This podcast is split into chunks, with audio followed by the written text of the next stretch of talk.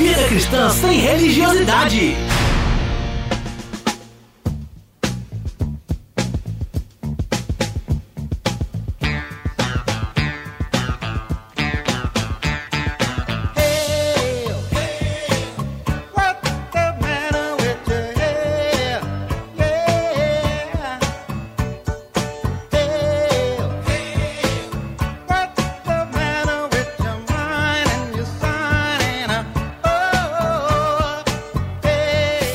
Resistência, programa de número 23 no ar.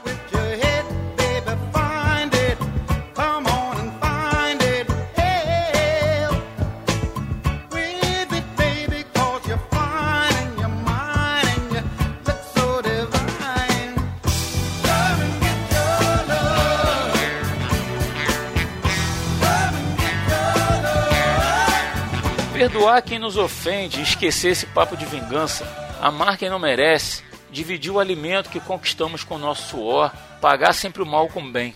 Essa inversão dos valores desse mundo são características que devem estar presentes na vida daqueles que fazem parte do reino invisível de Jesus. Porém, há em nosso meio uma versão distópica desse ideal de reino, onde o foco não está no amor a Deus e ao próximo, mas sempre na satisfação pessoal, onde todo aquele que se julgue participante desse reino deve colher sempre os melhores frutos dessa vida, como se isso fosse uma ordenança divina. E quando o sofrimento, a perseguição ou qualquer tipo de mazela se apresenta, corre-se o risco de cair em uma dúvida: Deus não me ama ou eu estou fazendo algo de errado? E esse é o nosso ponto de partida. Eu sou o Rodrigo Oliveira e nós não somos chamados para sermos aceitos, somos chamados para glorificar a Deus. Fala galera da Resistência, aqui é Daniel Oliveira e quem topa tudo por dinheiro é o Silvio Santos. Deus não tem nada a ver com isso.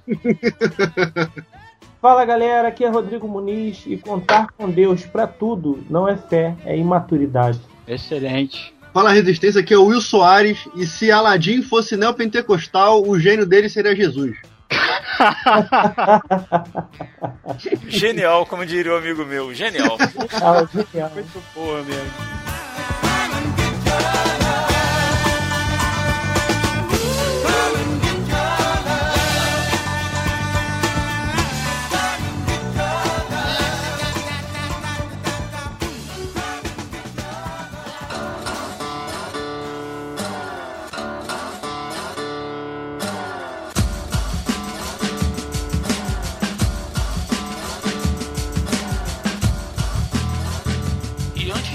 Começar o papo, eu tô aqui com a Ilane. Fala Resistência. E a gente quer fazer alguns rápidos agradecimentos.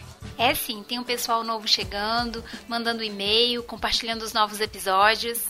E eu quero agradecer mesmo a cada um que baixa os episódios, que ouve pelo site.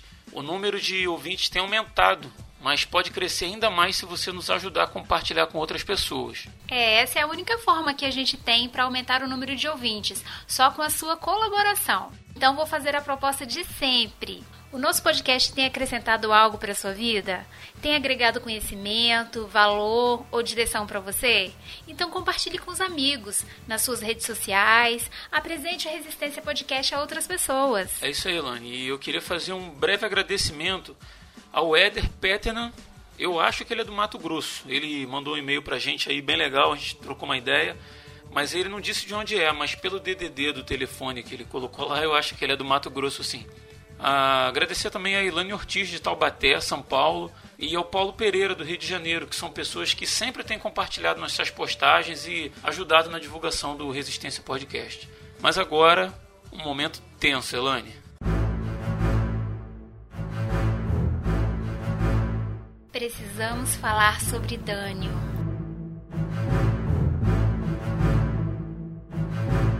O Dânio é um caso que precisa ser estudado. É, o Dânio é um ouvinte de São Paulo que procurou a gente oferecendo seus serviços, já que ele é um webmaster. Ele fez um serviço maravilhoso no site da gente, melhorou muito aquilo que a gente achava que já estava bom. Né? Hoje, olhando para trás, a gente vê que não estava bom. Agora está bem legal mesmo. Se você não conhece nosso site, olha lá porque é, é trabalho desse ouvinte aí. É verdade. Além de um ouvinte, ganhamos um amigo. Dânio, fica aqui o nosso agradecimento público. Muito obrigada pelo empenho e pela paciência com a gente, beleza? Foi preciso, né? Que qualquer alteração que eu dava no site, Dani, como é que resolve isso? E ele prontamente, né, sempre se dispôs a, a resolver o mais rápido possível. Assim, poxa, muito obrigado mesmo. E se você quer estar em contato com a gente, assim como com o Dânio, você pode ir na postagem desse episódio lá no nosso site, caso você esteja ouvindo a gente pelo seu smartphone e clicar no link que vai direcionar você para participar da Confraria Resistência Podcast no Telegram. Olha aí, entra lá, gente. Lá você vai poder interagir com a gente e com outros ouvintes, além de saber das novidades do Resistência Podcast, fazer sugestões de pauta, bater um papo, etc. Então é isso, esperamos seu contato, beleza?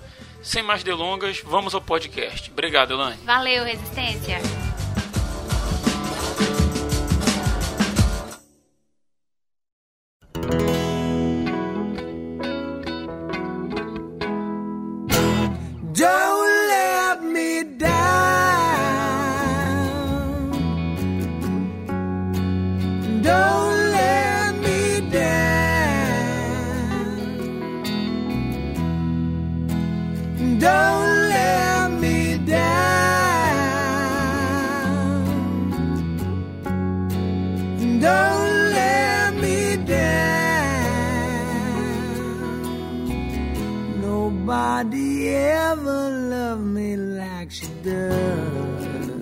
Para começar esse primeiro bloco, eu gostaria de citar as palavras do próprio Jesus, que disse: E chamando a si a multidão com os seus discípulos, disse-lhes: Se alguém quiser vir após mim, negue-se a si mesmo e tome a sua cruz e siga-me.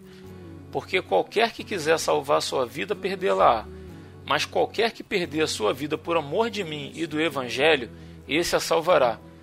Pois que aproveitaria o homem ganhar todo o mundo e perder a sua alma? Texto aí de Marcos 8, versículo 34 a 36. Eu acho que a gente pode partir do, do princípio de que o reino de Deus é avesso ao reino desse mundo. Né? Os valores do reino de Deus são antagônicos ao fluxo de vida desse mundo caído. E para isso basta ler as diversas passagens dos textos dos evangelhos em que Jesus fala sobre a dificuldade de um rico entrar no reino dos céus, de que o amor ao dinheiro ou o apego às coisas materiais desse mundo realmente são uma coleira para o ser humano, né, que o afasta de Deus, que tira o foco de Deus. E por outro lado, nós vemos uma expansão de uma teologia que ensina que nós somos cabeça e não cauda, que diz que você tem que ser patrão e não empregado, que você mesmo declara vitória sobre a sua própria vida e um monte de outras coisas que não condizem com os ensinamentos de Jesus. E esse tipo de ensinamento aplicado a uma pessoa sincera, que busca Deus em seu coração, mas que só teve contato com esse tipo de mensagem, pode causar sérios problemas quando a tribulação acontece na vida dela, né? Então a pergunta é como reagir diante da adversidade e se manter fiel a Deus. Quer começar aí, Daniel? Você que está seis meses afastado aí de castigo, A geladeira. quase perdeu a vaga pro Will. Mas estamos de volta, estamos de volta pela graça do Senhor. Legal ter você de novo aí, bacana. Espero que Deus me abençoe para que eu possa ser útil de alguma forma na vida dos nossos ouvintes. Bem, Rodrigo, é, Pô, quando a cara, gente. você, você fez. Você se formou pastor nesse tempo que você ficou fora aí, que você tá falando bonito pra caramba. Pô, tô tre... Pô, tu quer que eu já comece a, a, a dar gafe pro soquinho já de cara? Espera um pouco, daqui a pouco, eu tô- Tá tudo ensaiado lá. É. daqui a pouco eu me embolo aqui com a língua e tudo, você pode se divertir à vontade na edição. Só derrapagem. Só derrapagem. Mas fala aí. É, a gente tem que partir do, do, do pressuposto de que nós, como seres humanos, é, nós não temos conhecimento de tudo. Deus é o ser soberano, ele que determinou como as coisas devem ser e ele que preordenou como seria a nossa vida. A nossa vida foi criada por Deus. Então a gente tem que, se nós não queremos é, nos ver presos e, em falsos em, falsos evangelhos, né, evangelhos entre aspas, e nessas ilusões, nessas Aham. teologias que não tem nada a ver com o estudo bíblico, nós temos que buscar o conhecimento real de Deus. Como foi discutido até no, no outro programa, que as pessoas leem a Bíblia pelos olhos dos seus pastores, leem a Bíblia pelos olhos dos seus líderes, mas enquanto existem maus pastores, existem bons, mas tem muitas pessoas que estão sendo guiadas por maus pastores, Aham. e os maus pastores não têm compromissos com Deus, com o seu evangelho, não têm compromisso com a verdade. Então é importante que essas pessoas busquem através da revelação do Espírito Santo e orem e busquem pessoas que se, se, não, se não existem homens capazes de mostrar a verdade, mas que o, es- o Espírito Santo está sempre disposto, né? O, a- o apóstolo Paulo ensina que não sei se é o apóstolo Paulo agora, aí, ó, a primeira gafe. citando, citando a referência sem referência. Ah. O, a Bíblia ensina que aquele que não tem sabedoria peça a Deus que dá a todos. E a palavra de Deus está aí. Se nós estudarmos o Velho Testamento à luz do Novo Testamento, nós compreenderemos várias daquelas promessas e nós vamos entender que algumas delas dizem respeito somente ao povo de Israel e que outras dizem respeito à igreja. Mas nós temos que procurar esse estudo. Então, se a gente não, né, não se quer ver preso em, teolo- em falsas teologias, em falsos evangelhos, nós devemos nos dedicar ao estudo bíblico da palavra, à revelação de Deus e Jesus Cristo, o ensinamento dos apóstolos e entender as comparações que, os- que o próprio Senhor Jesus fez, a própria interpretação que Jesus tinha e que os seus apóstolos posteriormente tiveram em relação ao Velho Testamento e o que do Velho Testamento tem a colaborar ou diz a respeito de Cristo, porque Cristo é a mensagem central da Bíblia. É, eu acho que esse aí é um, é um, é um bom norte para a pessoa poder partir para não se ver presa aí nesse, nessa onda teológica que nós estamos vivendo aí, que não tem nada a ver com a verdadeira teologia que é compromissada com a Bíblia, mas tem a ver com a deturpação do Evangelho. Rapaz, o Daniel é um danadinho, né? Ele não participou do último programa, mas ele deu um jeito de encaixar nesse programa a fala que ele tinha preparado pro outro. Ah, com certeza. Sobre a importância da leitura bíblica. Que moleque esperto, cara. Não, Não, é- é, eu- é isso aí. É isso aí. Eu não esperava menos. Não, mas faz sentido, faz Exato. sentido. Eu, se eu não participo, eu sou um ouvinte ativo do programa. Muito bom, muito bom. Esse é meu garoto. Então, eu penso o seguinte em relação a esse ponto, né? Eu tô com o livro aqui que a gente citou no último programa, do Lloyd Jones, Estudos no Sermão do Monte. Esse que você vai sortear? Ah, Não? É, me cedo, inscrever no site do sorteio. Vamos ver. O Então, pessoal do cast não pode. Oi? É, o pessoal Ah. pode participar, né? Aí não. Então eu tô, eu tô lendo aqui uma coisa bem interessante. É, o Lloyd Jones, logo na introdução do livro, ele faz. Ele traz uma fala assim que é um pouquinho extensa, mas que é bem interessante. Ele fala assim: tudo se resume no seguinte: conforme a opinião de alguns, esse sermão, no caso o Sermão do Monte, é tudo quanto realmente tem importância em todo o Novo Testamento. E aí reside a base do assim chamado evangelho social. Então, já na época que o Lloyd Jones está escrevendo o texto dele aqui, ele já está fazendo uma crítica a um evangelho que ele chama de evangelho social, que é centrado numa, num, num- pensamento ah, materialista. E aí ele vai falando assim: dizem Aham. que ali foram estabelecidos os princípios de acordo com os quais os homens deveriam viver, pois tudo quanto teríamos de fazer seria aplicar o Sermão do Monte. Destarte, poderíamos inaugurar na terra o reino de Deus. Seriam descontinuados os conflitos armados e todas as nossas tribulações tornar-se-iam desnecessárias. Ou seja, ele já está falando de um evangelho que vai solucionar os problemas do mundo, né? Assim garante, muito tipicamente, o evangelho social, mas não precisamos desperdiçar tempo com considerações sobre o mesmo. Já se tornou obsoleto. Isso aí a gente está falando de, sei lá, ah, a primeira edição em português desse livro veio na década de 80, se não me engano, 1983. Então, 30 anos pelo menos que esse livro foi escrito a primeira vez em português. Então, imagina quando, quando- o tempo no original. E ele já está chamando esse, esse evangelho da prosperidade de evangelho obsoleto, né? Só pode ser encontrado em certas pessoas a quem eu poderia descrever como remanescentes e relíquias da mentalidade de 30 anos passados, então ainda mais antigo do que a época que ele escreveu. As duas grandes guerras mundiais abalaram essa posição até os próprios alicerces, ou seja, né, por mais críticos que nos declaremos contra o movimento de Barth no campo teológico, devido a certos aspectos, ainda assim temos de reconhecer o seguinte: ele fez o evangelho social parecer totalmente ridículo Aham. de uma vez para sempre. Naturalmente, porém, A resposta real que derruba por terra essa perspectiva do Sermão do Monte é aquela que salienta que tal posição sempre ignorou as bem-aventuranças, ou seja, aquelas afirmações com as quais o Sermão do Monte tem início. Bem-aventurados os humildes de espírito, bem-aventurados os que choram.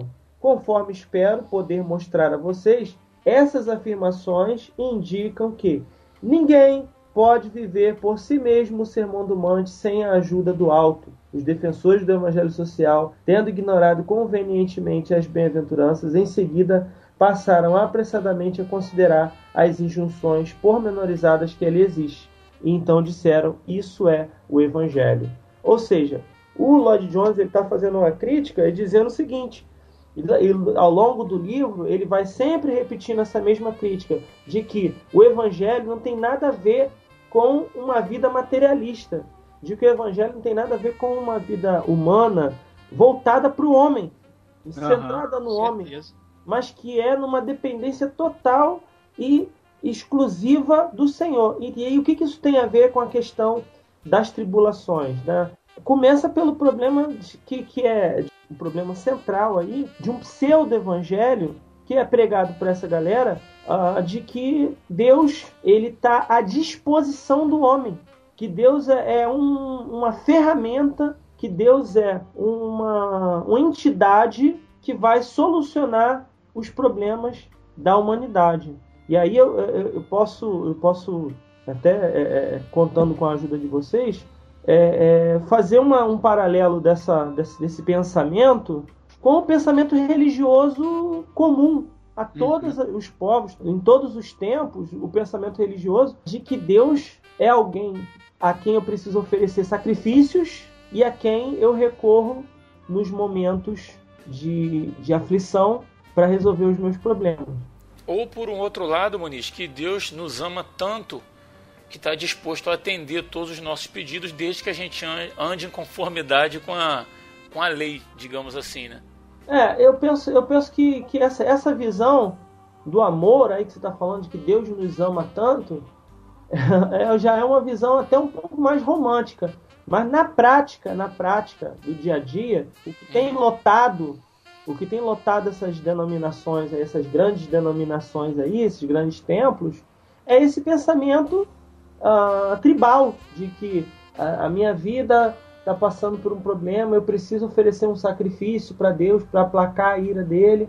E aí... Sim, na, verdade, na verdade é a mesma coisa, como você disse, é só mais romantizada, né? É, é mais leve, né? É, mais leve. Então, que de, depende de um sacrifício da, da parte do homem, né, para agradar, né, de, de, qualquer forma. Então a minha sugestão é, é que a primeira coisa que, que, que o ouvinte precisa fazer é, se ele está vivendo um evangelho baseado nessa, nesse, nessa relação de troca é entender que a nossa relação com Deus não é uma relação de troca. A gente não está vivendo uma vida humana onde Deus interfere, onde eu posso fazer, trazer a interferência de Deus, onde ele interfere como, né, sei lá, um Deus grego, né, do Olimpo lá que altera as situações e tal. Não, não mas é uma, uma relação familiar, uma relação amorosa, no sentido em que a gente. É, é, o mais importante para nós não é a nossa condição, mas é a nossa relação com ele, entendeu? Dando um nome a isso, eu diria que isso seria um cristianismo pagão, cara. Uhum. Porque o paganismo que ele, que ele tem essa questão da troca. Eu estou lendo um livro Inclusive, eu quero aproveitar também para poder citar um livro. Ele falou Cristianismo Pagão, do Frank Vaiola. Quem quiser pode ler, tem disponível na net. É muito legal. Você é dono de livraria, não, né? Olha aí. o cara tá vendendo, cara. Ele tá patrocinado na livraria. Sempre tem propaganda. Não, o que acontece? Tô lendo um livro que ele fala sobre os vikings. Não, Will, peraí, peraí, peraí, Will. Podcast o negócio é sério. Fala aí, Daniel. E ele... Fala de viking, cara? Tá, tá de sacanagem. Não, mas não, não tá negligenciar a história dos vikings, não, rapaz. Os ah. vikings são. é, rapaz, são povos assim extremamente importantes na história. Então tá bom. Sim. Não, o Will não tá lendo nada. O Will tá vendo Vikings de Netflix, que eu sei, e tá, eu estou lendo um livro sobre os Vikings. É, não é, cara, não é. Não é cara, cara, agora, agora, agora eu vou falar. É, o, o, nome do livro é O Último Reino, do autor Bernard, do autor Bernard Cornwell. O Último Reino é uma série do History. Pera aí, cara. Não. A gente tá falando troço sério, cara. History não. History é alienígena. Não tem nada a ver de história. History Não. Channel é pra falar de alienígena. Não é só de alienígena, não. É de venda de, de troço, né? De, de penhor. Troço de. Venda de troço e ET. Eles falam muito sobre rituais pagãos lá.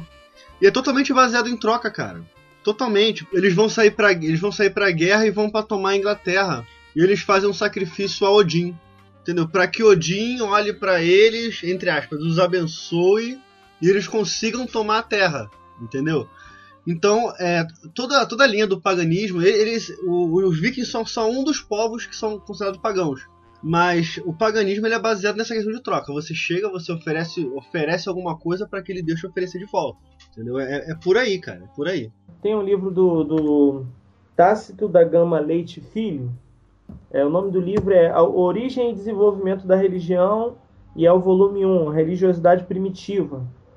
Que ele fala assim, logo sobre religião e religiosidade no início. Ele fala assim: desde os tempos mais primitivos, a religiosidade esteve vinculada aos costumes, aos relacionamentos e ao sucesso das pessoas. Então por aí você já vê o quê? Que, que não é de hoje que a religião ela tá tem essa conexão com o sucesso, né? É, Eu vou alcançar algo na vida, eu vou construir algo na minha vida através da ajuda da religião, entendeu? E isso aí. Da manipulação do, do espiritual, né? Essa questão aí, aí já levando, botando o nome nos bois, né?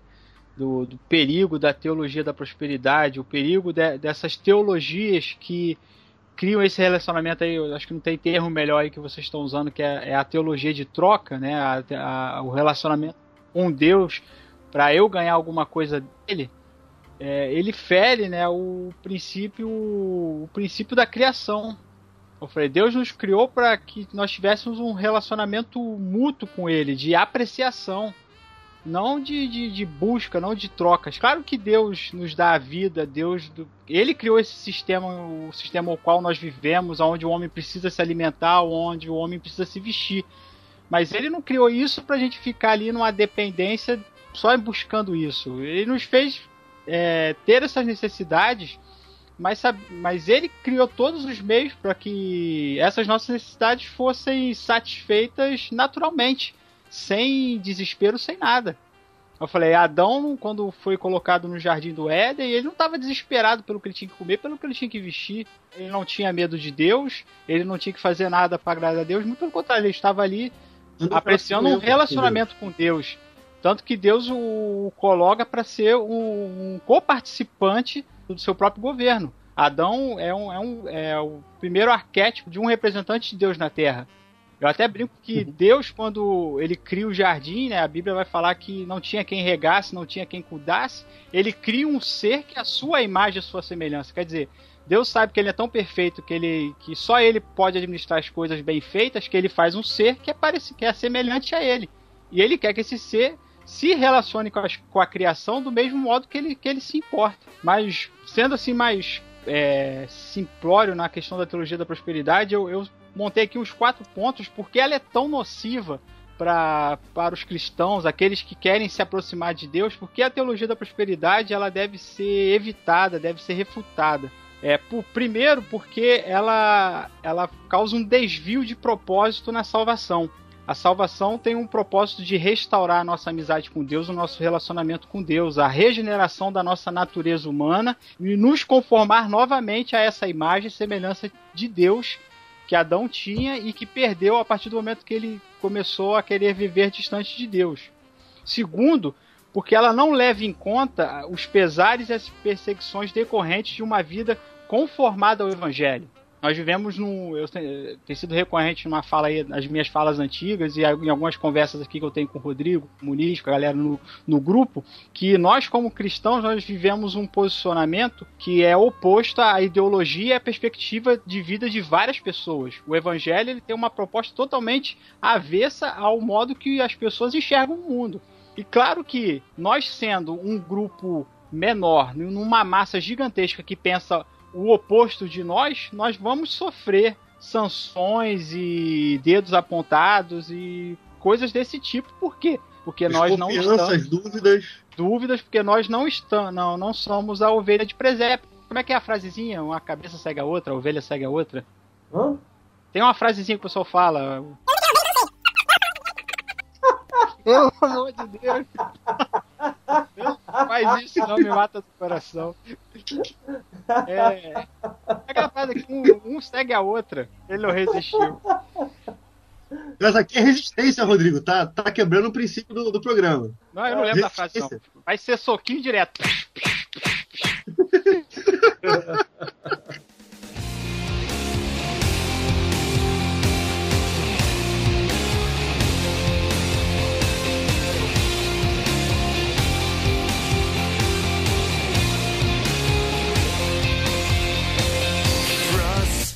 frustrated, degraded, down before you're done. Rejection, depression, can't get what you want. You ask me how I made my way. You ask me. Ao meu ver, cara, é, é Jesus organizando a ordem das coisas. É Jesus dando importância àquilo que tem realmente importância. Se você se coloca como uma pessoa que corre atrás do vento, como a própria palavra nos ensina, é, você começa a desfocar daquilo que realmente importa, que é a sua alma. Sabe? Se você crê que, que há continuidade, é, no, seja céu, seja inferno, seja no que for, há uma, há uma continuidade e você não sabe o que vai ser. Então, quando você se preocupa com aquilo que é verdadeiro, com a, com a preservação da sua alma, de- seja guardar o seu coração, seja buscar a salvação em Cristo, você está focando no prumo certo. Não estou dizendo para você. Tem gente que, que o ser humano ele tende a ser 0 ou 1, né? Tá, então eu vou focar na salvação e vou esquecer de tudo. Mas também não é assim. Aham, Não é assim que funciona. Até porque Funciona- a gente. Pode falar, pode precisa- falar. Ah, é só um acréscimo. É, Claro. Como eu falei, Deus nos criou seres que precisam comer e precisam se vestir. Faz parte Sim, dessa sim. nossa primeira existência. Mas essa Trabalhar. existência aqui é. E essa, essa nossa existência, ela tem, ela tem tempo para ser mudada. Então, se ela vai ser mudada, existe também uma outra perspectiva que nós devemos buscá-la. Mas segue aí. deve se entender que quando você tem uma, uma pedra preciosa e você trata ela com desleixo, ela perde o brilho dela. E Jesus fala, so- fala sobre a pérola e sobre o reino de Deus. Ele dá várias analogias acerca do reino de Deus, o quão precioso é aquilo para o homem.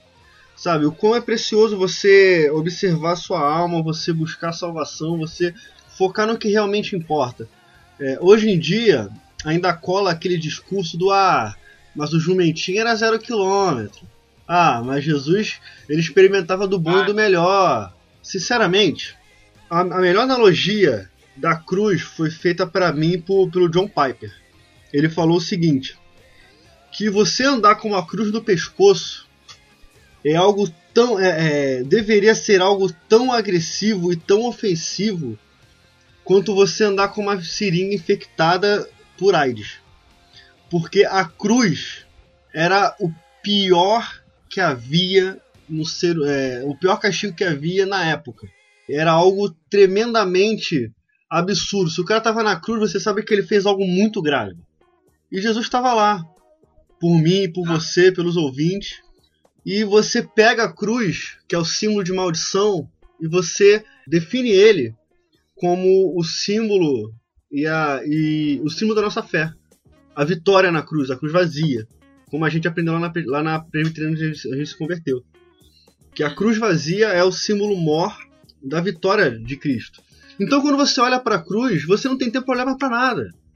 Quando você foca na cruz, tudo fica irrelevante. Sabe? Você começa a entender que você é um peregrino nessa terra. Uma hora você vai sair daqui. E já que uma hora você vai sair daqui, por que não se preocupar com isso? Sabe, é, é, é muito, é muito importante que a gente estabeleça isso em nossos corações e que o ouvinte também compreenda que quando você é peregrino num lugar, você, você, só, você tá aqui só a passeio, só de passagem. Não vai ser fácil, nunca vai ser fácil.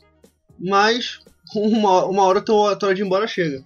O Senhor Jesus ele deu algumas pistas, né? Eu não consegui reunir todas, né? Mas eu procurei alguns versículos assim que pudessem é, demonstrar algumas pistas que o Senhor vai, vem, vai dando, né? De que a, a, preocupação nossa deveria girar em torno de outra coisa, né? João 18,36 ele fala que o reino dele não é desse mundo. Está demonstrando que ele não tinha uma proposta é, para uma construção de algo que fosse terreno, mas uma construção de, um, de algo que fosse imanente, né? para além da, do terreno. Né? Mateus 8,20, ele fala que o filho do homem não tem onde reclinar a cabeça.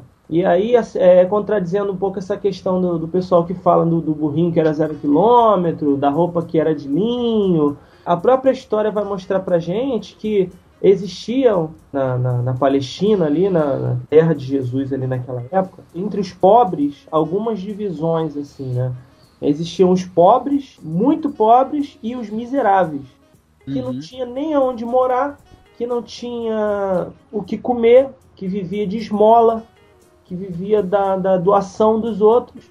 E Jesus, durante o ministério dele, ele vai se enquadrar nessa classe dos miseráveis. E uhum. ele vai viver assim. Hoje ele tem o que comer, beleza, mas amanhã ele não vai ter o que comer. É, hoje ele está dormindo na casa de alguém, mas amanhã ele está dormindo debaixo das estrelas, lá no relento naquele dia quando ele encontra com, com o Zaqueu ali, ele fala assim, ó, oh, Zaqueu, desce depressa porque me convém pousar na tua casa. Né? Então, quer dizer, ele vai dormir na casa do cara, ele vai comer lá. Ele estava sempre na casa de um, na casa do outro, porque ele tinha um, um propósito, né? Então, essa história de que, ah, que Jesus era, é, que era o burrinho era zero quilômetro, que não sei o que, não sei o que, isso é invencionice, uma adaptação para tentar, tipo assim, justificar a questão da, da, da, da sede pelos bens materiais, né? Isso que você falou, cara, é muito bom porque isso choca totalmente as pessoas.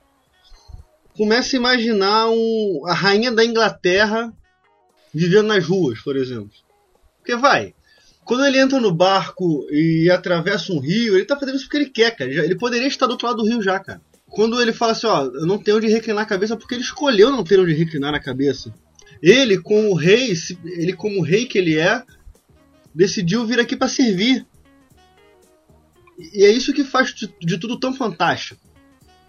Ele veio também para provar que não é uma vida de, de aperto, não é uma vida de situações de não ter muito, de não é, vida, não, não é essa vida miserável, não é justificativa para você não ter um relacionamento com Deus, não é justificativa para você não amar a Deus e também não é justificativa para você dizer que Deus não te ama.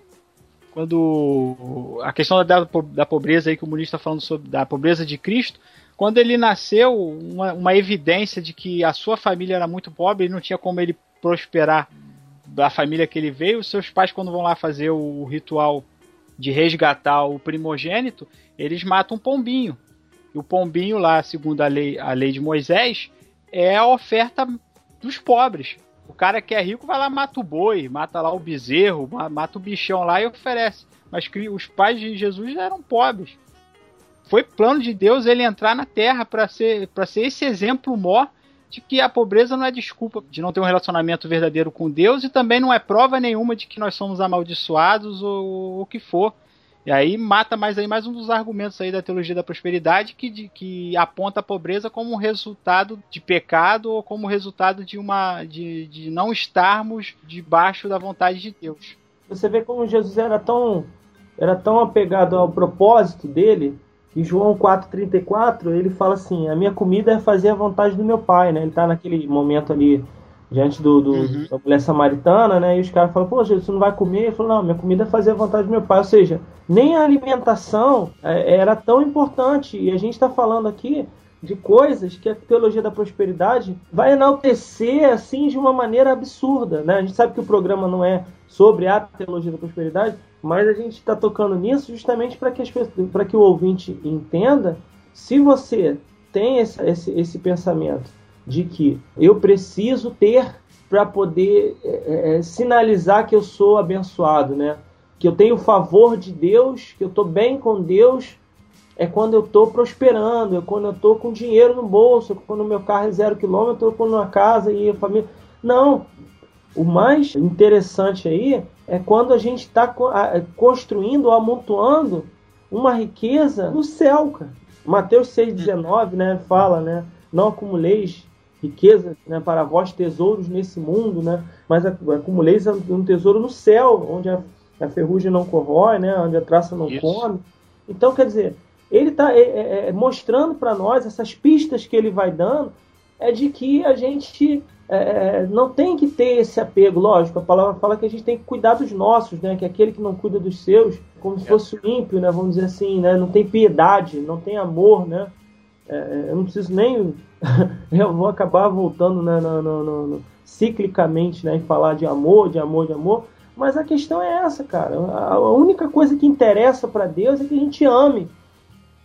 Muniz, eu sempre bato na mesma tecla e quem ouve o podcast já há mais tempo deve ter percebido isso, que eu sempre digo, vai ler os evangelhos, vai ler Jesus e preste atenção como que Jesus lida com, a, com as coisas na vida, com as coisas diárias, com as coisas cotidianas, né? A gente tem falado disso.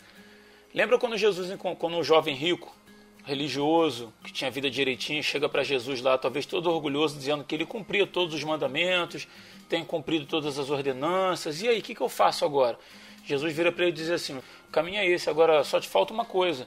Que, que é, Jesus? Vai lá, vende tudo que você tem, distribu distribui para os pobres. Pô, difícil essa, distribui para os pobres e me segue. E o cara vai embora triste.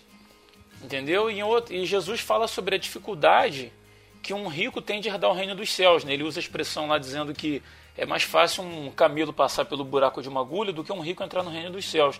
Você usou a passagem de Jesus dizendo que o filho do homem não tem onde reclinar a cabeça. Então, assim, uma leitura honesta. Qualquer pessoa que.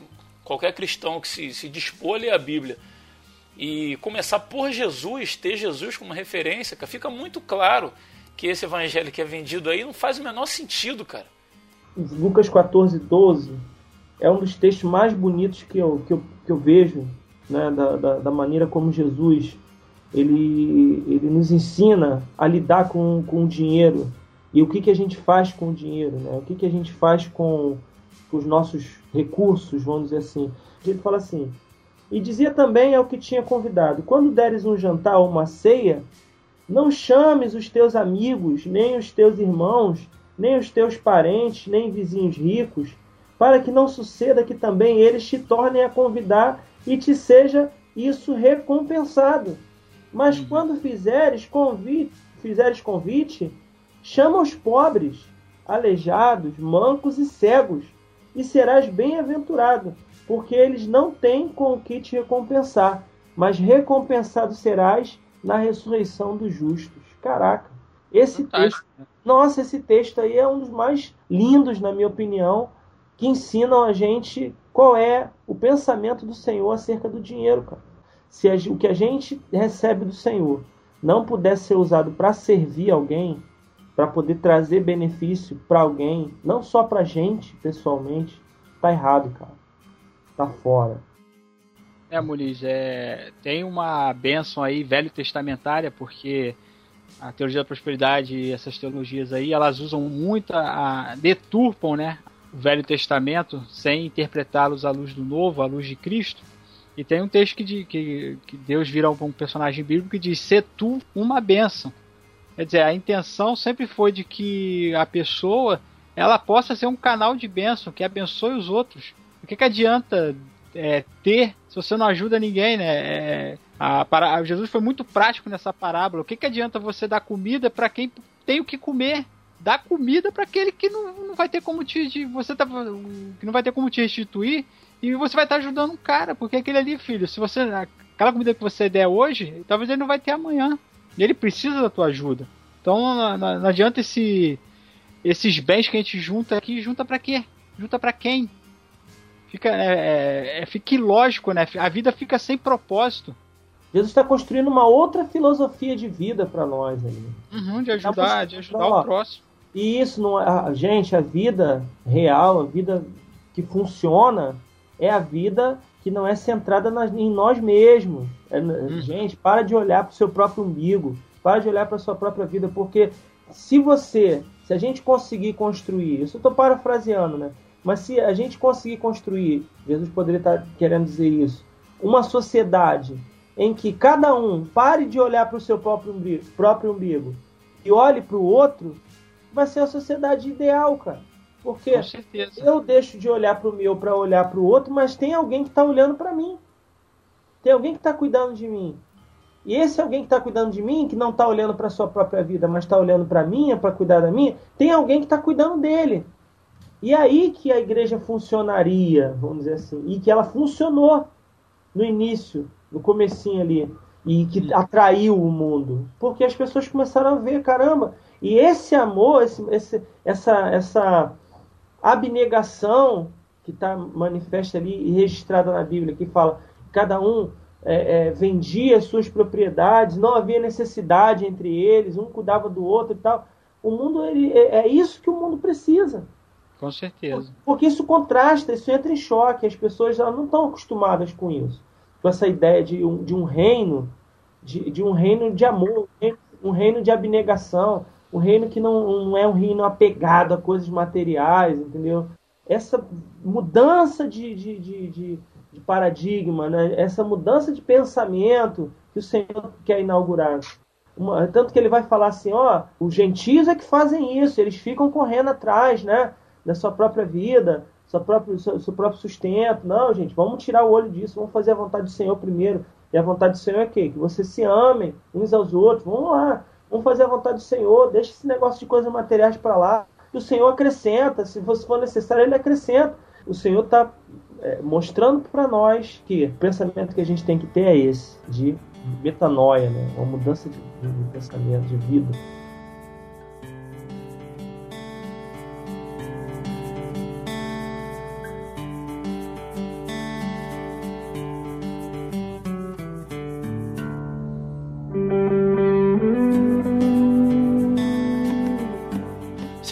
Exemplo claro que mostra que a gente está olhando demais para o nosso próprio umbigo e a gente às vezes nem se dá conta?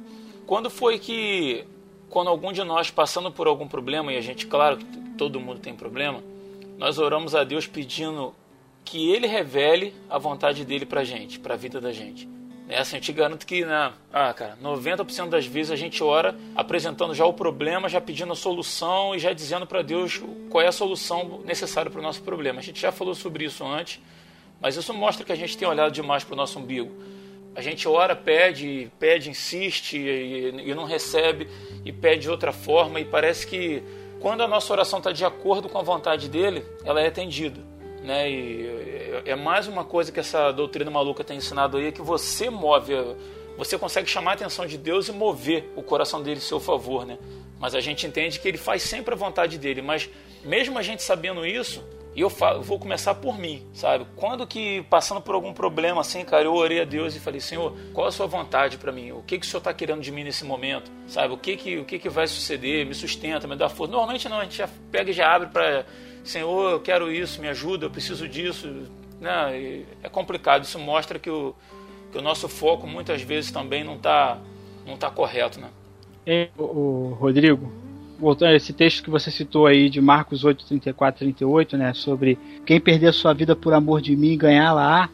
A gente falou sobre. A gente deu um exemplo. O Muniz falou muito aqui sobre a gente parar de se importar conosco, né? E se importar com o próximo. Por que Jesus desceu à Terra? Por que Jesus encarnou? Porque Deus se importou conosco. Deus simplesmente poderia nos jogar no inferno, mas ele decidiu nos salvar através da redenção, através do filho dele. Então, esse, o próprio exemplo de Cristo ter descido a nós e ter buscado, ele não estava buscando só o interesse dele, ele estava buscando algo que é relevante para nós, que é a salvação.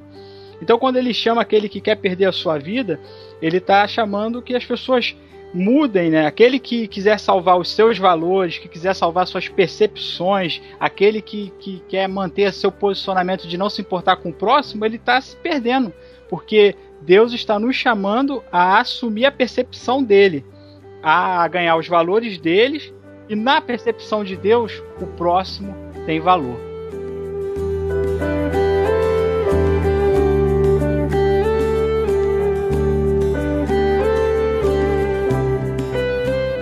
Até esse ponto aqui a gente falou muito de bênção material e dinheiro, né? Mas viver segundo o evangelho, segundo os valores do reino de Deus, pode causar uma, uma exclusão social também, pode causar perseguição em algum nível, né? Porque quando a gente vive uma vida segundo o padrão do evangelho, a gente indiretamente aponta a vida daquele que não vive, né? E isso incomoda. Eu já já vivi experiências assim dentro da minha profissão por não fazer alguma coisa de errado e ser criticado por aqueles que faziam. A gente vive na sociedade uma inversão de valores, né? Isso é, isso é fato. Mas parece que você viver segundo os ensinamentos de Cristo, segundo o modelo de vida que Deus espera daquele que, que é salvo, que crê em Cristo, isso meio que, que, que aponta, né, cara, para a vida daquele que não vive, que vive totalmente deturpado. E o cara que vive uma vida assim, moralmente errada, ele acaba se juntando com aqueles que também vivem assim, que concordam com as práticas dele, né, e, e, se afastando. Então o cristão ele meio que é que é deixado de lado nesse caso. Como eu disse assim, ela causa uma uma certa exclusão social ou até uma perseguição, né, em algum nível no, no trabalho e tal. É normal que seja assim? Qual deve ser a, a postura do, do cristão nesse caso? O Maurício comentou aí sobre o Sermão do Monte, né, o começo dele ali em Mateus 5, e no Sermão do Monte, Deus vai fazer várias promessas na, no, no, campo da área espiritual, né? Que aqueles que buscam o reino de Deus, aqueles que, que, que buscam ser os bem-aventurados, vão ganhar consolo, acharão de Deus misericórdia, verão a Deus, serão identificados como verdadeiros filhos de Deus. Mas no mesmo Sermão do Monte, lá no finalzinho, as outras duas bem-aventuranças, ele diz: Bem-aventurados quando vos perseguirem, vos injuriarem, é, disserem todo tipo de mentira contra vós por causa da palavra de Deus, por causa do ensinamento de Cristo, por causa da percepção do Evangelho, por causa da mudança de mente da, da carnal do homem pela, pela mudança de uma mente segundo os preceitos e desejos e projetos de Deus. Então é óbvio, e Jesus não escondeu a, a, no Sermão do Monte isso. Ele está dizendo bem, deixando bem claro que existem várias bênçãos espirituais que nós vamos receber por sermos essas pessoas bem-aventuradas que abrem os corações para o reino de Deus, mas que existe uma, uma outro tipo de bem-aventurança que está ligada com a injúria, com a mentira, com o mal falar, com o dedo apontado. E nós temos que nos preparar como cristãos, e Jesus nos preparou, porque ele deixou isso aqui escrito para nos, nos preparar para isso de que nós enfrentaríamos esse tipo de, de oposição. Em Mateus 10, do versículo 16 ao 40, Jesus fala da perseguição e diz que nós seremos entregues às autoridades civis como se nós fôssemos criminosos. E não, nós só somos uma pessoas que servem a Deus. E o apóstolo Paulo foi lá levado em Roma como se fosse tivesse como se fosse um, um, um, um líder de um movimento para derrubar o Império Romano. Não, ele só era um cristão um cara que, que, que, fazia o que o Muniz falou aqui, que se importava com o próximo, que dava comida pro irmãozinho dele que estava passando fome, e que falava das verdades do reino. E nesse texto de Mateus 10, Jesus vai dizer que nós seríamos levados para autoridades e que a nossa própria família se voltaria contra nós. Ele falou: irmãos vão entregar irmãos por causa do quê? Por causa do evangelho. Filhos vão entregar os próprios pais, não vão ter pena daqueles que, que, que colocaram eles no mundo e que os sustentaram mas porque odeiam o evangelho, vão se voltar contra aqueles que amam o evangelho. E nós, como cristãos, dessa essa geração que nós estamos vivendo, e principalmente aqui no Brasil, onde nós desfrutamos de uma liberdade cristã, às vezes nós esquecemos de nos prepararmos como cristãos e tudo que acontece, ai meu Deus, é aquele Deus nos acuda. E a persegui eu, eu, pelo menos, eu considero que a perseguição que nós vivemos ainda é muito leve. Agora imagine se viver a braba mesmo, que foi o que os discípulos viveram, que foi o que a igreja primitiva viveu, que é perda de emprego, ser jogado dentro da cadeia, ser escorraçado, tomar surra, coisa. A gente a gente, por qualquer coisa, já está reclamando por Deus. Nesse país aqui, a teologia da prosperidade. Eu não quero que a gente não quer voltar nesse ponto. Da teologia da prosperidade está entupindo igrejas aí, milhares de pessoas brigando por bens materiais. Imagina se o, se o cajado da perseguição começar a bater nas nossas costas, se o chicote começar. Como essas pessoas vão sobreviver? Como vão passar por isso? Como é que vão guardar a fé se, se a fé deles está totalmente embasada em coisas que Deus não prometeu e que Deus não disse? Então nós, nós que somos dessa geração, temos que nos preparar e amadurecer espiritualmente e aprender a lidar com as adversidades e entender que elas fazem parte do chamado do cristão. Daniel, eu não sei nem se eu chamaria de perseguição, sabia, cara? Não, é o que eu falei, é, a gente fala perseguição entre aspas. eu- Eu, eu acho considero que é que, a gente vive no Brasil é light. É light. certeza. com Eu, eu acho que é mais uma implicância devido ao, à postura de muitos. É justamente sobre isso que eu queria falar, cara. Queria fazer um disclaimer aqui com, concernente à, à visão de evangelho, tá? É, primeiro, eu sou veemente. Eu sou muito contra a questão do evangelho ariano que se vive. Ariano em que sentido? No sentido da, da raça superior. Porque hoje em dia no Brasil se encara que o cristão é uma raça superior, que está acima de qualquer suspeita, é, acima de qualquer, entre aspas, acima de qualquer lei, acima de qualquer regra. Entendeu? As pessoas têm que olhar para você, você é um cristão, você tem que ser respeitado. Não é muito bem assim que funciona porque você é um ser humano normal. O que faz a diferença em nós é Cristo. Eu acho que a primeira coisa que tem que se entender é isso. O que faz a diferença em nós é Cristo. A questão da do, do cristão ser uma raça superior, ser A, ser B, isso tudo é por causa de Cristo, por causa da cruz. Já, já, já, já começo fazendo esse disclaimer pro que eu vou falar. Eu creio que o cristão ele tem que ter a postura diferente dele. É, ele pode muito bem é, não, não compactuar com certas coisas, mas também ele tem que ser sal. E ser sal no saleiro é fácil. Eu acho, eu acho que aí que tá, aí que tá o X da questão. Você ser sal no saleiro é mole. Agora, ser sal fora dali, entendeu? Permitir que a, que a luz de Cristo brilhe quando você quando você está sentado num bar onde todo mundo está bebendo, você está bebendo refrigerante e eles são seus amigos, eu acho que eu acho que o evangelho é você exibir, você perpetuar essa luz ali.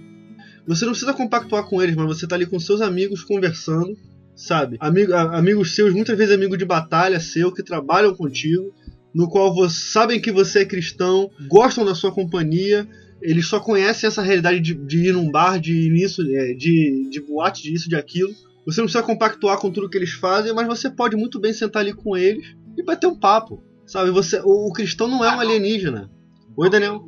Não, isso aí, o que você tá falando, cara, tem, tem todo sentido. Jesus foi um cara que vivia com, com, com, com várias pessoas e convivia com, com ele tendo ele sendo a perfeição né? Ele servindo a Deus em perfeição ele convivia com prostitutas com, com ladrões com, com os cobradores de impostos que eram considerados inimigos.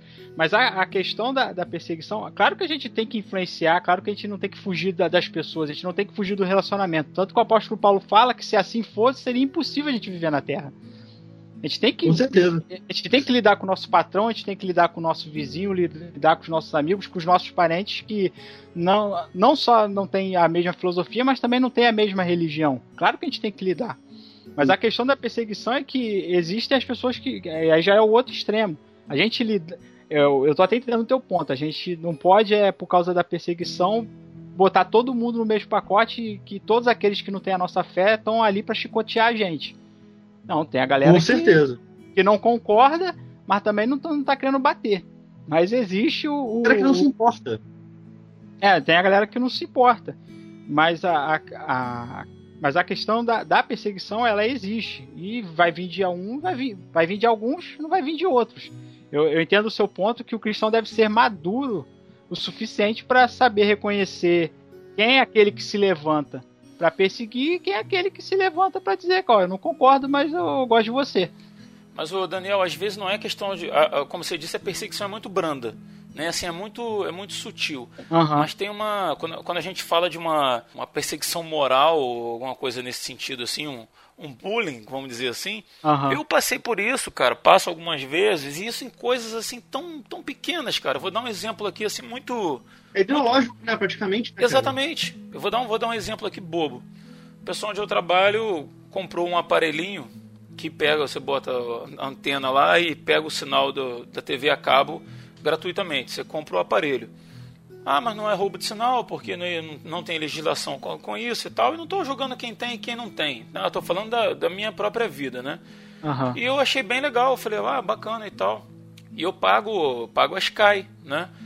E fui no, no rapaz que instala, que vende antenas e tal aqui na cidade, perguntei para ele, falei, poxa, tem um aparelho assim, o pessoal tá falando lá e tal, você bota isso.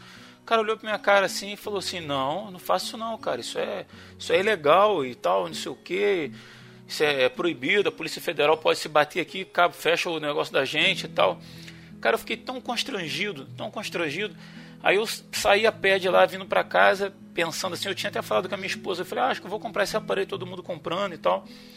E no caminho eu pensava, eu vinha meditando sobre isso, e eu ouvi a voz de Deus falar comigo assim: você já tem tanta coisa para você limar na sua vida, tanta coisa para você tirar, tanta coisa que tanta coisa que você erra que você tem que acertar. E você vai pegar mais uma, ao invés de você acertar as coisas que você tem para acertar, você está trazendo mais uma errada para dentro da sua casa. Eu, É Romanos 6. cara, né? eu percebi, Estaremos pecando para que a graça de Deus aumente. né? É, exatamente. E eu cheguei em casa e decidi, falei, com- falei com a minha esposa, falei, não, não, não vou fazer. Eu economizaria o dinheiro das CAI, mas eu senti no coração de não fazer, me senti muito mal. E não ia falar nada no serviço a respeito disso, só que tava aquela- aquele, todo mundo falando, né? Ah, vamos botar, vamos botar, o fulano botou, tu botou, todo mundo botando também e tal. E eu pensei assim, ah, não vou falar não, não vou dar razão não, vou dizer que eu tô sem dinheiro e tal. Mas depois eu fiquei pensando e disse assim, poxa, de repente, numa coisa que, que eu posso marcar posição como cristão, mostrar que em pequenas coisas eu procuro andar de uma forma correta, pode servir como exemplo para alguém. Sim. E eu resolvi falar com, com um colega, e ele ficou meio assim, riu assim um pouquinho e tal, e tal, não sei o quê. E passou. Quando chegaram os outros, ele já chegou falando, aí, fulano aí, pô, não sei o quê. Ou seja, eu passei por otário.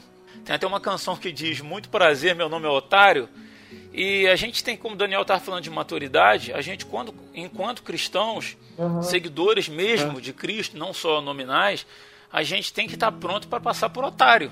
Porque quando todo mundo sai, engana a esposa, diz que vai trabalhar e vai sair com uma amante, você não faz isso, você é o otário. Quando você tem um, um aparelho que burla o sistema, quando todo mundo tem e você não quer ter, você continua pagando mais caro em outro, você é o otário. E assim, eu sei que é, é até meio chulo falar assim, mas o nosso chamado é para passar por otário realmente nessa terra. É passar por bobo. Perder pra ganhar, né, É perder para ganhar lá na frente. Paulo diz que se a gente espera em Cristo somente nessa vida, nós somos os mais miseráveis dos homens. A nossa recompensa não é para essa terra. E aqui, viver o evangelho, ainda mais hoje, cara, o mundo está muito louco. Os valores estão todos invertidos. Seguir o evangelho é nadar contra a corrente. A gente vai passar assim por bobo, sabe? Então, assim, é, o Will usou a palavra que eu estava procurando. É uma, uma patrulha ideológica, uma perseguição ideológica. E não é bacana, não é bacana, mas é. Faz parte, cara, tá no pacote, né? E eu vou, eu vou um pouco além, Rodrigo e Daniel. Eu creio que a perseguição também vem de dentro. Como assim? Quando você vive o. Você tenta viver um evangelho genuíno e um evangelho cristocêntrico, é, um evangelho onde você não, não permite, entre aspas assim, com que massageiem seu ego. Você não está indo para a igreja, você não tá indo para a igreja para as questões é, psicossomáticas sanadas. Isso você sana num psicólogo. E, e existe muita, muita implicância, até perseguição com esse tipo de evangelho também, cara. É o, eu, chamo, eu chamo isso de é, a perseguição do falso evangelho, que é muito disseminado, contra o verdadeiro evangelho no qual o centro é Cristo, sabe? Porque quando você vê que existe muito, muita divulgação desse, desse, desse pseudo evangelho assim contra as pessoas que vivem é, um evangelho o evangelho chama-se de evangelho roots. O evangelho que Jesus viveu que Jesus escolheu que Jesus ensinou. Cara chega a ser bizarro. Bizarro. Pessoas é, ostentando vivendo tentando tentando fazer chacotas com Deus e quando você e quando você tem uma postura tipo a do Rodrigo não tô falando que foi o caso dele lá no trabalho pelo amor de Deus mas quando você tem uma postura tipo a do Rodrigo de chegar e falar assim pô, não vou fazer não, tá tido como otário. Tá tido como um cara que é ridículo. Tá tido, pô, mas, mas Jesus que é o melhor pra gente. Jesus é isso, Jesus é aquilo. Tenta, tenta dar um subterfúgio dentro da Bíblia contra aquilo que que o seu coração quer fazer. Sabe? O, o- o ser humano, o ser humano ele tenta dar uma desculpa dentro da Bíblia para dar para dar respaldo ao que o seu coração à à falha que o seu coração tem. Sabe? Não é assim que funciona. A Bíblia não vai se adaptar a gente. A gente que se adapta à palavra de Deus. essa perseguição que vai acontecer e que acontece quando você se posiciona a favor do reino é natural, cara. Natural. É entender que assim como os apóstolos eles se alegravam por estarem sendo perseguidos, né? Se alegravam porque estavam é, fazendo a coisa certa e por isso estavam sendo punidos, a gente também tem que pensar que aquele ditado, né, que diz, né, árvore que dá fruta é que leva pedrada, né? Então é justamente esse esse contraste que vai é, mostrar para as pessoas o mal que está nelas, né? Não adianta que a luz ela não, não serve para outra coisa a não ser para revelar o que está oculto. Então quando você se, se, se impostura e você é luz, no meio das trevas, as trevas vão se incomodar com a tua postura, com a tua presença. Mas é isso, não adianta, não dá para fugir. É o que ele falou, não tem como você esconder uma candeia acesa né, debaixo do, do, do da cama, ocultar a luz. A luz é para ser colocada no alto. Então você tem que entender que a tua postura de luz, ela vai realmente causar isso aí. É natural. E ela tem que causar. E é para isso que a gente existe. O sal ele não está ali simplesmente para dar sabor, mas ele está ali para reverter a, a, a, o apodrecimento, né, a corrupção da carne, né? Não é entender que, ah, meu Deus, eu sou, eu estou sofrendo por causa da justiça. Não, que bom que eu estou sofrendo por causa da justiça. Se eu estou sofrendo por causa da justiça, é, é um sinal de que eu estou fazendo a coisa certa. É um sinal de que eu estou no caminho certo. Eu estou realmente sendo luz, eu estou sendo sal, eu estou cumprindo meu papel no reino. Eu tenho um amigo que, que ele disse que no, lá no serviço dele tinha uns crentes lá e tal também, outros cristãos. E eu, o pessoal disse pra ele assim: Ah, cara, você é crente, mas você é legal. A gente gosta de você pra caramba, não sei o que, que você não é chato, você não sei o que e tal. Ele, no primeiro momento, ele ficou orgulhoso, mas depois ele disse que ficou muito preocupado. Que ele falou assim: será que, que eu realmente estou fazendo alguma diferença? Ou eu estou tão igual a eles e sou cristão nominal que isso já não está incomodando, não está causando mais confronto nenhum né, com quem com quem não crê, né, cara? E Pois é. Pois deveria ser assim com todos nós, né? Pois é. E só um detalhe, essa é, usar esse aparelhinho aí é, é, é um, é um crime, crime tipificado como lucro indireto. Você não, não é quando você deixa de gastar o dinheiro para ter um determinado serviço ou qualquer coisa. É o mesmo Eu não sabia. é o mesmo crime que é A tipificação, né? é baixar baixar música da internet, baixar filme da internet, jogar Ah, videogame pirata. Eu tava tão bem até agora. é lucro indireto. É, é o nome que se dá para esse Bacana. Muito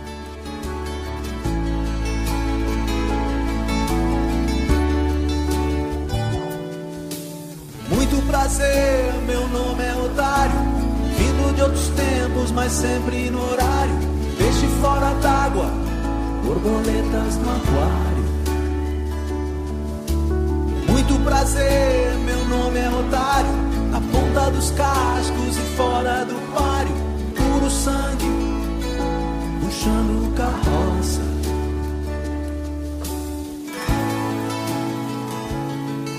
Então, nesse último bloco, eu acho importante a gente pensar aqui sobre onde está realmente firmada a nossa esperança, né? Baseado nisso tudo que a gente falou anteriormente, na dificuldade, na perseguição, no que é vendido como verdade e que não é verdade, nós sabemos isso porque nós analisamos a partir de Jesus. E acho que a gente deveria também pensar qual será finalmente o nosso ganho. Né? Se, se o nosso chamado é para perder nessa terra, é para perder nessa vida, é para deixar, é para abrir mão, sempre em relação ao fluxo desse mundo, né, que eu estou dizendo. Porque na verdade a gente tem um, tem um ganho que nos aguarda. Então, a pergunta que eu queria que vocês pensassem a respeito aí, onde está firmada a nossa esperança e qual será finalmente o nosso ganho lá na frente? Então, meus amigos, é o seguinte. Em 2 Epístola de Paulo aos Coríntios, capítulo 4, a partir do versículo 7, ele, ele traz a seguinte reflexão. Trazemos, porém, este tesouro em vasos de argila, para que esse incomparável poder seja de Deus e não de nós. Somos atribulados por todos os lados, mas não esmagados, postos em extrema dificuldade, mas não vencidos pelos impasses, perseguidos, não abandonados, prostrados por terra, mas não aniquilados. Incessantemente e por toda parte trazemos em nosso corpo a agonia de Jesus, a fim de que a vida de Jesus seja também manifestada em nosso corpo. Com efeito, nós, embora vivamos, somos sempre entregues à morte por causa de Jesus, a fim de que também a vida de Jesus seja manifesta em nossa carne mortal. Assim, a morte trabalha em nós, a vida, porém, em vós. Então, como que eu vejo isso?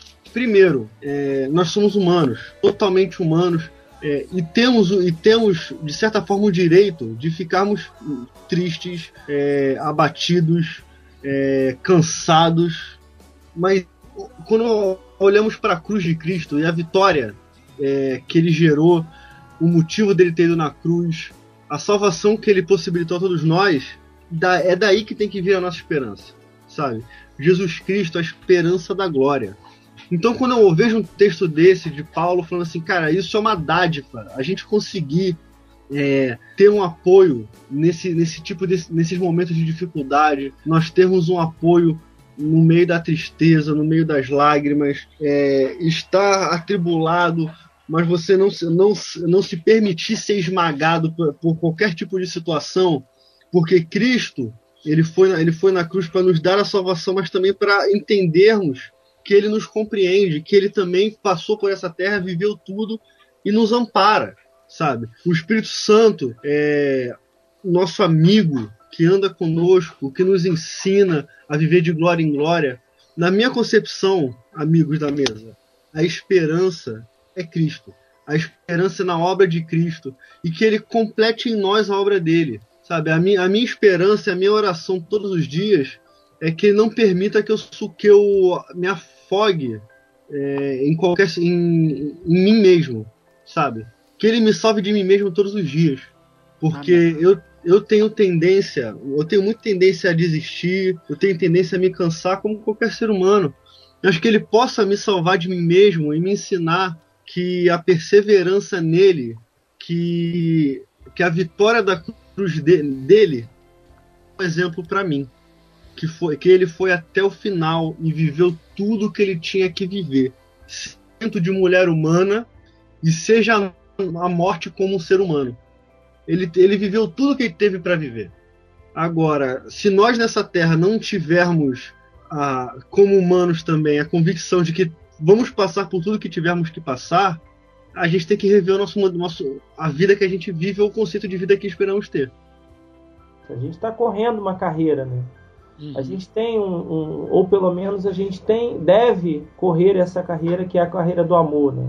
Olhando para Jesus, olhando para Jesus, como o Will acabou de falar.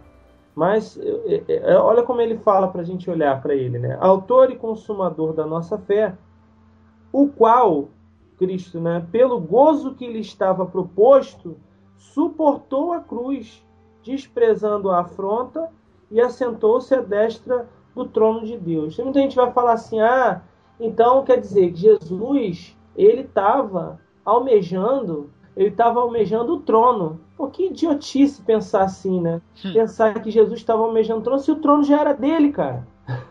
se o trono já era dele. E ele não julgou como usurpação ser igual a Deus, antes se esvaziou, assumindo a forma de quê? De servo. servo. E se humilhou a si mesmo, se humilhou, tornando-se obediente até a morte e morte de cruz. Então, pô, o cara não tinha necessidade. Olha, eu chamando Jesus de cara, né? mas ele não tinha. Humanamente ele era um cara. É, cara, mas ele não tinha necessidade de fazer nada disso. Então uhum. ele não estava almejando trono, ele não estava almejando riqueza, ele não estava almejando glória, ele não estava almejando isso. Na realidade, sim, a glória, né? Pra, a, a, é, a manifestação do amor de Deus é para a glória dele. Mas qual é a glória de Deus? Que, qual, o que, que Deus é, é, é, recebe? O que, que ele. O que, que satisfaz o coração de Deus em relação a, a, a, a nós? É a nossa redenção, cara. Uhum. É a nossa libertação do pecado. Então, a nossa esperança ela tem que estar num galardão que nós vamos receber e que não é um galardão material, porque se ele está falando aqui que a gente tem que olhar é, é, é, e, e, considerar como exemplo, né, seguir o exemplo do Senhor, eu tenho que ter a mesma, a mesma perspectiva, o mesmo alvo, o mesmo objetivo. Eu quero alcançar o mesmo fruto, o mesmo resultado que ele, que é a redenção.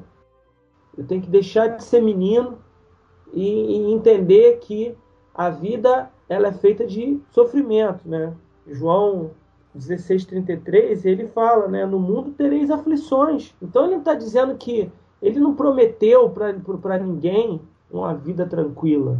Ele não prometeu uma vida de, de, de, de, só de coisas boas. Ele prometeu uma vida tribulada, cara. Ele falou: no mundo tereis aflições, mas tem de bom ânimo. Eu venci o mundo. Então, se eu olhar para ele e seguir o exemplo dele, eu vou ter esperança nele, da maneira como ele venceu o mundo e que tinha um propósito, e ele só venceu o mundo, só passou por tudo isso porque ele tinha um propósito de redenção da humanidade.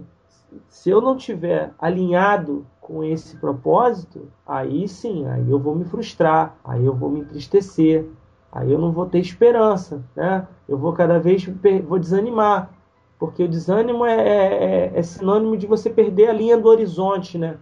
Mas não, eu estou focado, eu estou olhando lá na frente, eu estou, como o Paulo falou, né? eu não estou dando soco no ar, não, eu tenho um objetivo.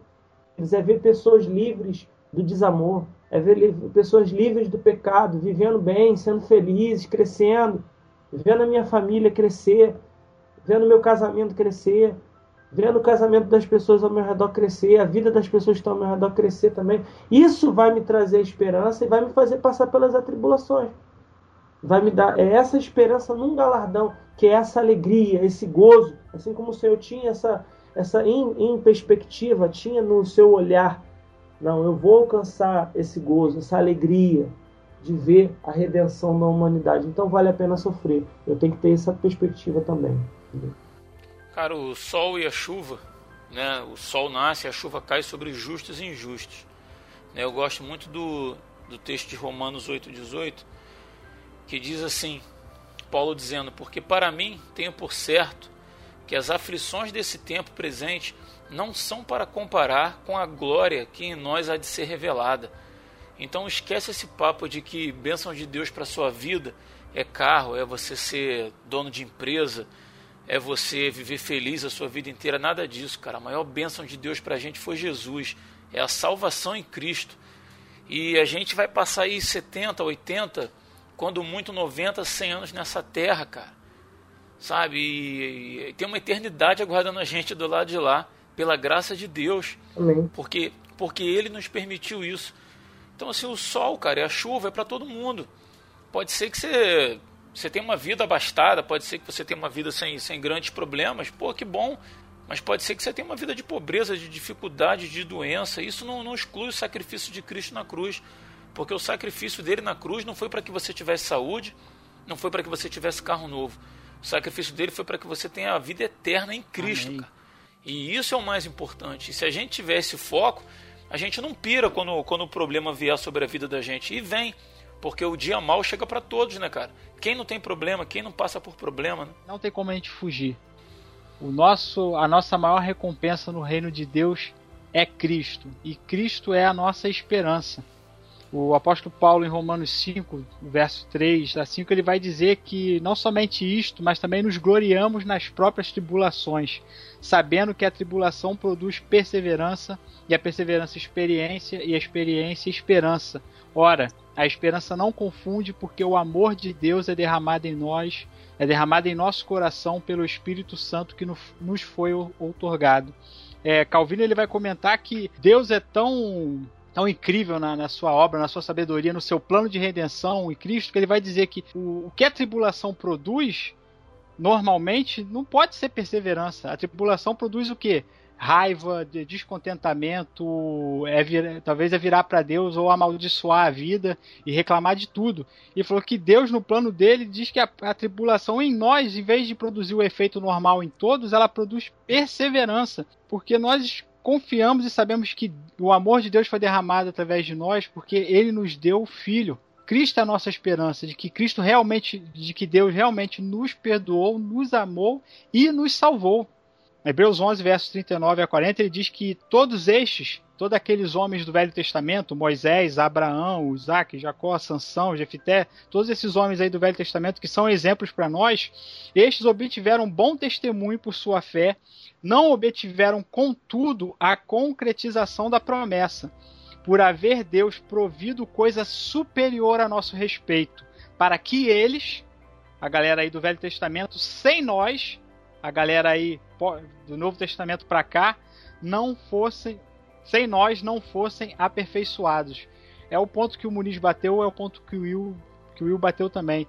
A nossa herança, o nosso presente, a nossa esperança, o nosso grande prêmio é a concretização do plano de Deus, aonde nós seremos finalmente a imagem e semelhança de Deus. E ninguém do Velho Testamento estava lá correndo atrás somente, né? O próprio autor de Deus vai dizer que eles não estavam correndo atrás de terra, não. Que eles não estavam. Canaã representava algo muito mais excelente, que é esse novo céu e a nova terra, é ser transformada a imagem de Cristo, ser semelhante a Deus. É esse, é essa grande promessa. E ele vai dizer que, a, que Deus proveu coisa superior. Nós queremos ser livres do pecado, nós não queremos mais ser imperfeitos, nós não queremos ser mais essas pessoas inconstantes, mas pessoas perfeitas de cabeça, de pensamento, de ordem, de saber viver.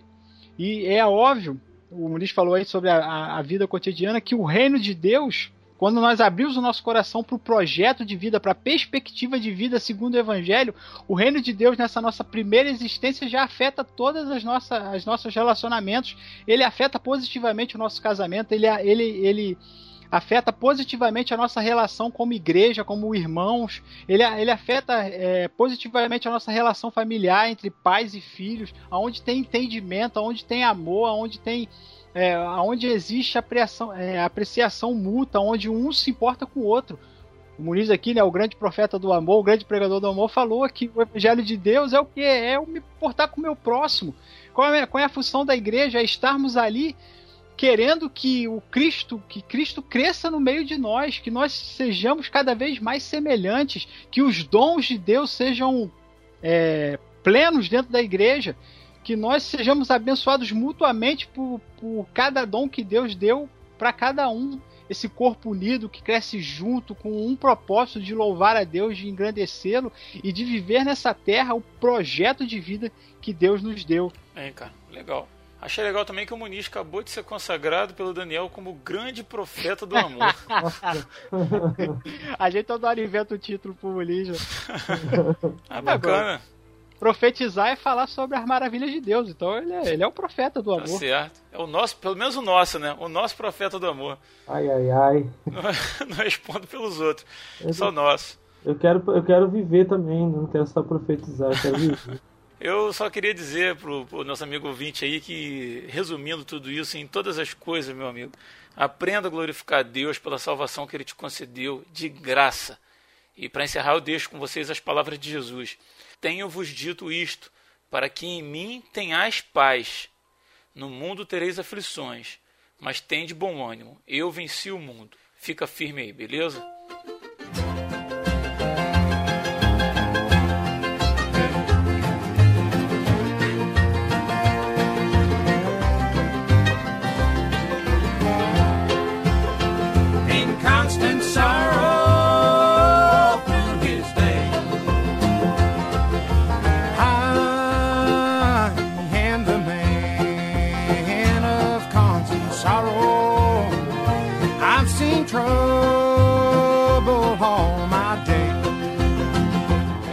Então a gente vai, vai ficando por aqui. Obrigado pela sua participação aí, tá, Daniel? Cara, muito obrigado aí. Já tava com saudade de vocês. Foi bom ter você de volta. Foi muito edificante aí. Todos os programas aí que eu pude estar tá participando como ouvinte. Saiba que vocês abençoaram a minha vida aí pelos ensinamentos. Bacana, cara. Obrigado aí. Grande Muniz. Opa! Obrigado aí, tá? Mais uma vez pelo seu empenho, participação. Amém, mano. Tamo junto aí, como sempre aí sempre que possível, sempre que eu puder, sempre que eu for solicitado, eu vou estar aí junto com o pessoal para abençoar a vida do ouvinte aí, em nome de Jesus. Beleza, agradecer também ao Will. O Will não, não tá mais com a gente aí. Precisou dar uma saída urgente. Eu acho que ele subiu no telhado para tirar a antena lá do, do aparelhinho lá, medo da federal. ou, ou deu uma crise de consciência nele, né? Mas fica o agradecimento aí para ele também. Então a gente fica por aqui. Se você aí que ouviu gostou, deixa um recado pra gente ou nos envia um e-mail. Lembre-se sempre de que o seu comentário é o nosso salário. E eu espero em Deus, cara, que a gente tenha acrescentado alguma coisa para sua vida, de coração mesmo. Obrigadão aí por gastar seu tempo com a gente e até o próximo dia 20. Eu sou Rodrigo Oliveira e se você está ouvindo isso, você é a Resistência.